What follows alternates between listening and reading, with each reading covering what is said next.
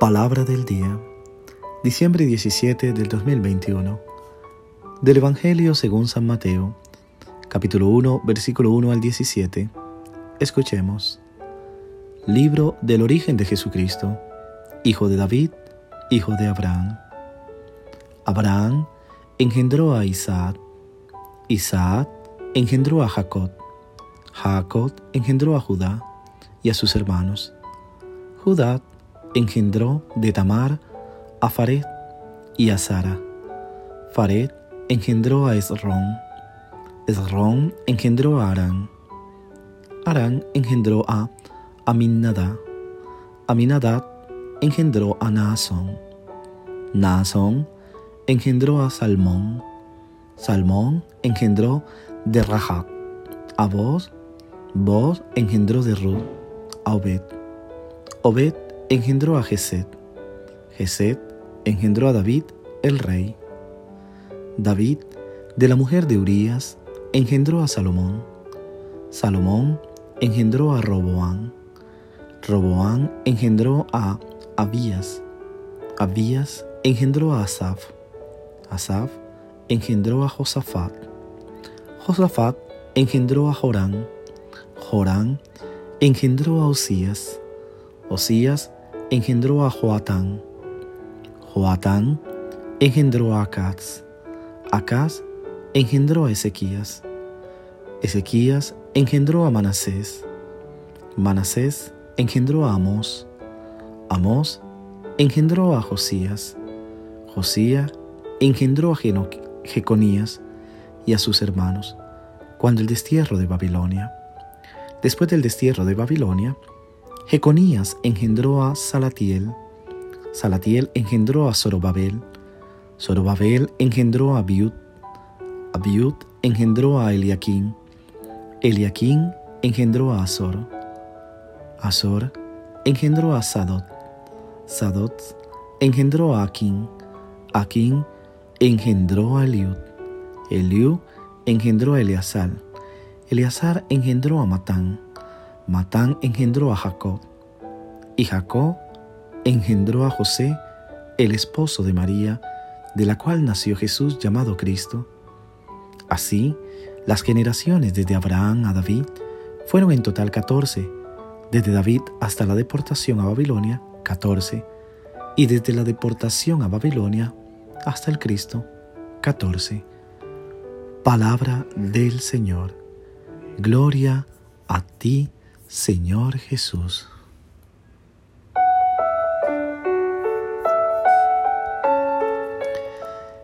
¿Qué tal mis queridos hermanos y hermanas? Una vez más acompañándote en la meditación de esta palabra que durante este tiempo tan hermoso que vivimos creo que puede ser de gran alegría para cada uno de nosotros y un remanso de paz escuchar la palabra de Dios que sin duda alguna nos llena de esperanza y de alegría en esta preparación hacia el nacimiento de su Hijo Jesús.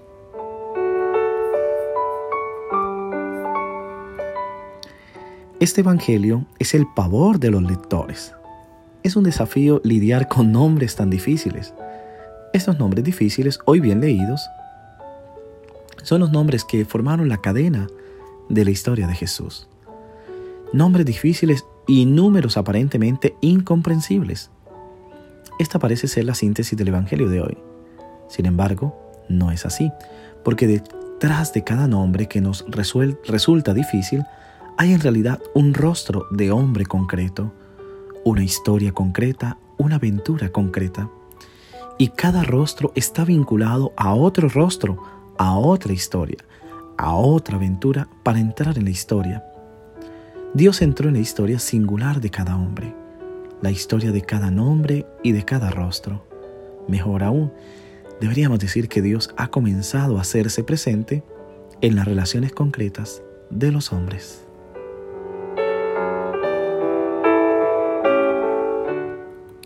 La genealogía define la identidad de Jesús. Inicia el Evangelio diciendo es el hijo de David y el hijo de Abraham. Como hijo de David es la respuesta de Dios a las expectativas del pueblo judío. Como hijo de Abraham es una fuente de bendición para todas las naciones. Judíos y paganos ven realizadas su esperanza en Jesús.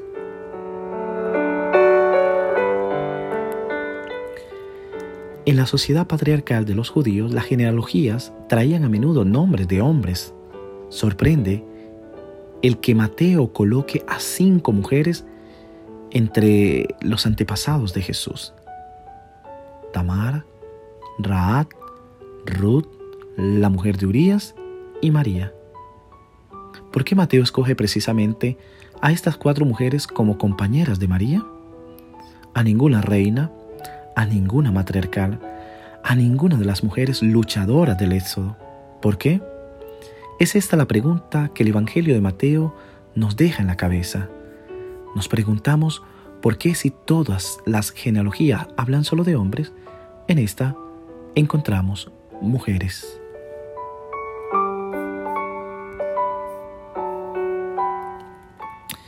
Veamos, en la vida de las cuatro mujeres compañeras de María hay algo anormal. Las cuatro son extranjeras. Concebirán a sus hijos fuera de los patrones normales y no cumplirán con las exigencias de la ley de pureza del tiempo de Jesús. La primera, Tamar, una cananea viuda, se viste de prostituta para obligar al patriarca Judá a que sea fiel a la ley y a que le, dé un hijo. Raad, una cananea de Jericó, era una prostituta que ayudó a los israelitas a entrar en la tierra prometida. Ruth, una moabita viuda y pobre, optó por quedarse al lado de Noemí y adherirse al pueblo de Dios. Tomó la iniciativa de imitar a Tamar y de pasar la noche en la era junto con Boaz, obligándolo a observar la ley y a darle un hijo. De la relación entre los dos nació Obed, el abuelo del rey David.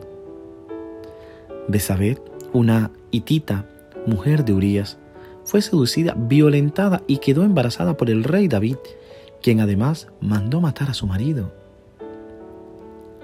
La forma de actuar de estas cuatro mujeres estaban en desacuerdo con las normas tradicionales, y sin embargo, fueron estas iniciativas poco convencionales las que dieron continuidad al linaje de Jesús y trajeron la salvación de Dios a todo el pueblo. Todo esto nos hace pensar y nos cuestiona cuando damos demasiado valor a la rigidez de las normas y que nos quedamos allí cuadriculados y no salimos de ellas para ver algunas cosas que quizás son necesarias para que la vida cambie y se pueda desarrollar la historia.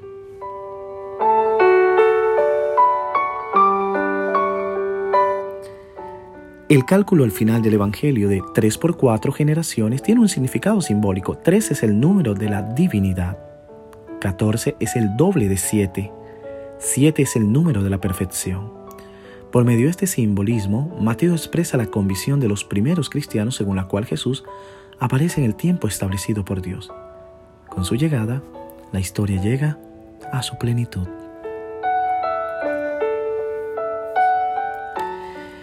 En conclusión, mis queridos hermanos y hermanas, lo primero que realmente nos enseña este tiempo de la Navidad es que debemos aprender a considerar a Jesús en su humanidad concreta, en su historia. Así desde Abraham hasta David hay 14 generaciones en total. Desde David hasta la deportación a Babilonia, 14 generaciones. Y desde la deportación en Babilonia a Cristo, 14 generaciones. El Evangelio de hoy, sin duda alguna, señala algo particular. Es un intento extremo de enumerar al menos 42 generaciones, de las cuales quiere dar razones.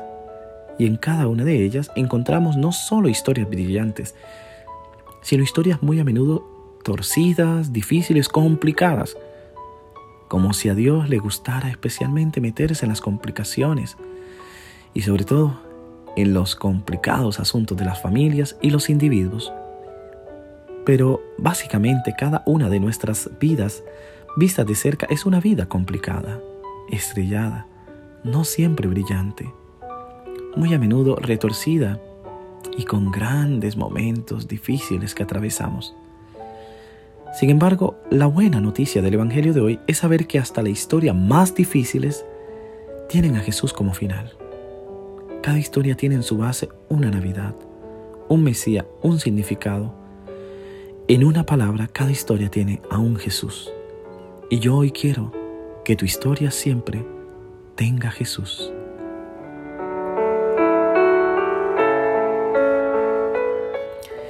Que este Evangelio, aunque es muy particular y a veces es muy difícil de comprender a simple vista, nos ayude a entender que en la historia de nuestra vida también Jesús ha estado, que no caminamos solo y que por muy complicado que sea todo, Dios está contigo porque es el Emanuel, el Dios en medio de nosotros.